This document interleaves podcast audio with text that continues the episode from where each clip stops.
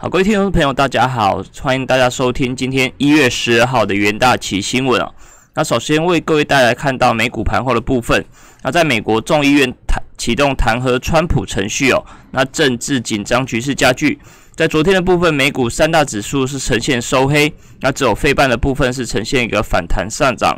那以四大指数来看的话，道琼指数是下跌了零点二九 percent，S M P 五百下跌零点六六 percent。纳斯达克指数下下跌了一点二五 percent，跌幅是比较重一点。那已有非半的部分是上涨一点四一四 percent。那比较特别的，在国内，在美国在上市的台积电 ADR 部分，在昨天是上涨了三点二九 percent。那收盘价再创一个新高表现哦。那联电 ADR 部分也是上涨六点五 percent，日月光 ADR 也是上涨三点七 percent。那恐怕这个部分带动了一个非半的指数的一个上涨。在美国政局的部分，看到美国众议院启动二度弹劾川普的程序。那民主党党员提出了一项弹劾条文，指控川普是煽动叛乱。预计本周将会对这个弹劾案进行表决哦。那民主党此前就要求副总统彭斯和内阁必须要在二十四小时之内引述宪法第二十五条修正案来来罢免川普。那以个股来看的话，以 S M P 五百是一个主要板块。昨昨天的部分只有四大板块是呈现收红，那例如像是能源、医疗保健、金融是呈现领涨哦。那不过在非必需的消费品、通讯服务跟房地产是比较明显下跌哦。那尖牙股的部分，五大尖牙股在昨天下跌比较重，在 FB 的部分是下跌超过四 percent，那想必是受到 Twitter 的影响哦。那其他像是苹果、Alphabet 跟亚马逊的部分是下跌超过两 percent，那微软下跌接近一 percent。那比较特别的，在昨天 Twitter 哦早盘是一度下跌超过十 percent，那中场中场跌幅是收敛到六点四一 percent，到每收在每股四十八点一八美元。那对这个 Twitter 的部分，是美德国的一个总理梅克尔在昨天就抨击说，Twitter 永久停用川普的账号是有问题的哦。制定管理言论自由的规则，应该是由美国国会来制定，而不是私营企业的 CEO。那这个部分，美银也是表示说，有最有鉴于近期发生的一个事件，预计美国国会恐怕会针对社交媒体的内容制定的新立法。那也是要注意到，这个新法恐怕会为社群媒体的一个企业带来一个带来一个不不确定的影响性。那另外，在纽约汇市的部分，看到美元延续上周的一个低点反弹哦。那在昨天的部分，美元对于主要货币都是全面走高。那 IC 的美元指数来看，昨天是续涨零点二 percent，那连续四个交易日的上涨啊，主要还是反映到美国公债殖利率的攀升，提供了一个美元的支撑。那即将于一月二十号就职的美国总统当选人拜登，也是承诺说将会增加。规模超过数兆美元的财政刺激方案，那扩大财政支出通常会导致投资人担心通膨升温。那在经济疲弱的情况之下，对美元不利。那不过近期看到美元因为受到美国公债殖利率的上升，来受到激励提提高它的一个反弹的气势哦。那近期近期看到美国公债殖利率是呈现一个比较明显的大幅波动，那以长债的部分是比较明显哦。那以十年期的美债殖利率是连续七个交易日的上涨，那以殖利率的快速上涨的的部分也是反映到股市恐怕要必须要留意哦，尤其是针对成长股的股票，恐怕这个股价会受到殖率的一个一个影响。那另外在能源盘后的部分，看到昨天原油期货价格在中场是消除了早早盘的一个跌幅哦，因为早盘一度是看到油价大跌超过两 percent，那中场以 WTI 轻原油期货是小幅收高，来到了十个月以来的一个高点，那主要反映到市场对近期出口前景的一个乐观，掩盖了整个美元上涨带来的压力，那以及对疫情冲击需求的一个恐惧心态哦。那在昨天的部分，四大产油国像是沙特阿伯、伊拉克、阿布达比、科威特的部分，先后是调涨了二月份针对销往亚洲市场的一个油价。那中东产油国调高亚洲市场的油价，也是可能会提高美国这些其他地方原油的吸引力，因为中东的油价变贵了，相对美国比较便宜的油价，恐怕可能就出口的吸引力就会相相对提升。那这个部分就是有助于整个油价上涨的一个动能。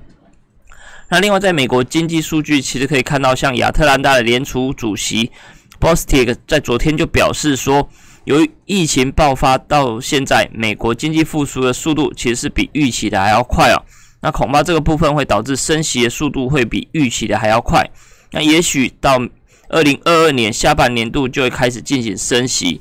那先前大多数的 Fed 成员都认为说，这个升息可能要等到二零二三年。那不过 Bostic 就认为说，Fed 对疫情所采取的紧急措施，就算没有提早收回，也可能在未来两年之内逐步收紧。那原先在 Fed 的十二月货币决策会议上，就表示说，直到二零二三年将会以平均预期基准利率维持在零到零点二五 percent 之间。那不过整体而言，费的官员还是会对这些预测面临的风险保持谨慎的一个态度。那 Post Bostic 就表示说，未来经济快速成长的速度还是取决于美国疫苗接种的情况来制定哦。那以及疫对疫情控制的表状况来决定。那未来恐怕就可以留意到像是永久失业的情况，那以及小型企业财报的状况，那甚至在消费者信心指数的部分，都是判断未来联准会何时会开始收紧货币政策的一个三大经济指标。那另外，欧元区昨天公布了一月份投资者信心指数是创近一年来的新高哦。那 Centix 在昨天公布的调查指出说。由于市场预期新冠疫苗持续发展，渴望带动市场复苏的情况之下，一月份的欧元区的投资人信心指数是超过超乎市场预期，并且创下去年二月份以来的新高。那以季调整过后的指数是回升到一点三，是远比十二月份的负二点七还要来得好，也是因为市场预估了零点七哦。那这个部分也是反映到持持续接种的一个疫苗。恐怕会让先前的疫情结束，那也是带带给经济复苏一个前景跟跟期待。那以经济跟工商日报的一个头版看到说，国内的上市柜营收是表现强劲哦，在 iPhone 十二的追单之下，以及远距商机的带动，那在去年十二月份，国内的上市上柜营收是缴出了三点六六兆元的一个亮丽成绩单，月成长是三超过三 percent，年成长是超过十四 percent 啊。累积去年全年度来看的话，是营收来到三十五点四六兆元，年成长一点一四 percent，在单月营收以及全年营收都是同步改写历史新高哦。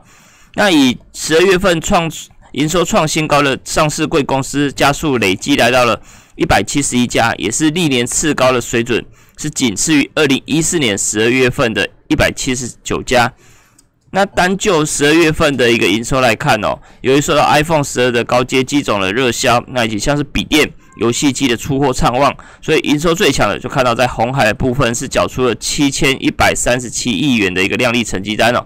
那老二的部分是看到和硕是营收略降到一千四百亿元。那以台积电的部分营收规模是维持在第三名。那你展望今年度的来看的话，除了原先五 G、人工智慧跟资料中心这些比较趋势性的一个产业稳步成长之外啊，那在今年度可以留意到像是电动车、塑化、钢铁产业哦，也是逐步走出谷景气谷底。那法人就预估说，上市贵公司在获利的部分，渴望在今年持续成长十五到二十 percent。那也是期待说，在股市的部分也是可以持续上演金牛行情。那外资投行摩根斯丹利就表示说，台股由于携带的获利上升循环，那充沛流动性以及新冠肺炎疫情控制的三大优势的情况之下，进一步调整调升对台股的一个评价，那也是给出了一万六千五百点的一个高点预期，是紧追在里昂的一万六千八百点之后。那不过相对比较强势的个股之外啊，其实在近期比较弱势的看到大力光的部分。由于对本季的一个展望不佳，继摩根斯丹利之后，那其实最为保守的高盛也是在昨天发布了报告，下修了大力光的一个目标价，是来到了两千六百六十五元，也是目前市场给出最低的一个目标价。那主要基于两个理由，一个是在镜头设计的部分出现结构性的改变。那对于两百万到八百万画素的镜头，其实是比较受市场青睐。所以像先前比较高端的超过一千万画素的镜头，也是大力光主要获利来源的部分哦，可能就是比较不受市场青睐。那第二个就是在市场的竞争加剧的情况之下，像是一些中国的竞争同业的部分，在今年产能大增，是直逼大力光的一个情况。所以对大力光在公布去年财报以及本季展望之后，高盛就认为说大力光最坏的情况恐怕还没过，因此对这个部分进一步下修大力光的一个猜测。那以上就是今天为你会诊的元大奇新闻，那这个部分我们明天再会。